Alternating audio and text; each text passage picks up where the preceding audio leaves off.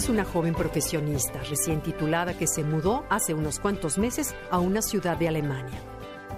Siempre había vivido con sus padres, pero una magnífica oportunidad laboral la llevó al extranjero y a un cambio rotundo en su estilo de vida. Renta un departamento pequeño que le gusta y que disfruta mucho. Le entusiasma su independencia y todos los detalles novedosos le cautivan. A lo que no ha podido acostumbrarse es a tener que hacerse cargo por completo de las tareas domésticas de su nuevo hogar. Pagar por un servicio de limpieza en Alemania está fuera de sus posibilidades y Perla tuvo que conformarse y poner manos a la obra. Pero ha tenido que reconocer que detesta estas tareas. Está convencida de que la limpieza de la casa es el trabajo más ingrato que existe. Barrer, sacudir, pasar la aspiradora, tender la cama, lavar y planchar la ropa, cocinar, lavar los trastes, es el cuento de nunca acabar. Hace unos días Perla comentaba esto con una simpática compañera de trabajo. Una mujer mayor, muy afable y serena, a quien todos en la oficina le tienen confianza y afecto. Ella escuchó las quejas y los remilgos de la joven Perla y después le dijo algo que la dejó boquiabierta.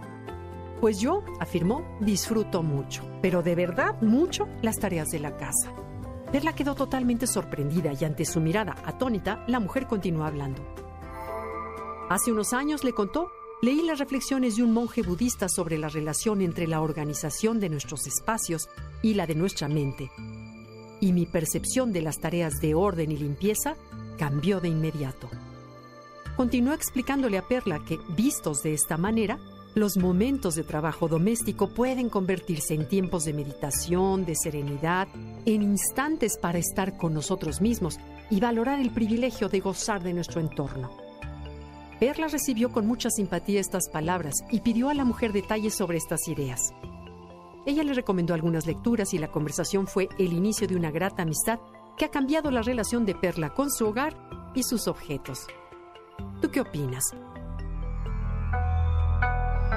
¿Sufres o disfrutas las tareas cotidianas de la casa? Efectivamente, el budismo zen considera que ordenar la casa es algo que debemos hacer de manera consciente y relajada. Esta filosofía valora la paz interior de los individuos y afirma que el orden exterior ayuda a conseguir y mantener el orden mental, es decir, la estructura y la serenidad de nuestro interior.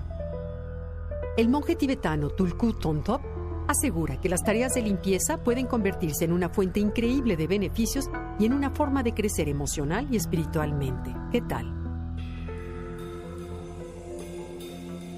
Recomienda algunos pasos y actitudes importantes. Por ejemplo, cuidar de los objetos con respeto y agradecimiento. Comenzar temprano las tareas del hogar y mantener bien ventiladas las habitaciones. Evitar dejar trastes sucios o tareas pendientes del día anterior trabajar con calma y mantener la atención consciente en cada una de las tareas que se realizan. Y sobre todo, recomienda distribuir y compartir estas actividades con todos los miembros de la familia para valorar el trabajo de los demás y mejorar la convivencia. Te invito a que lo intentes. Tal vez como le ocurrió a Perla, cambie tu percepción de las tareas de la casa.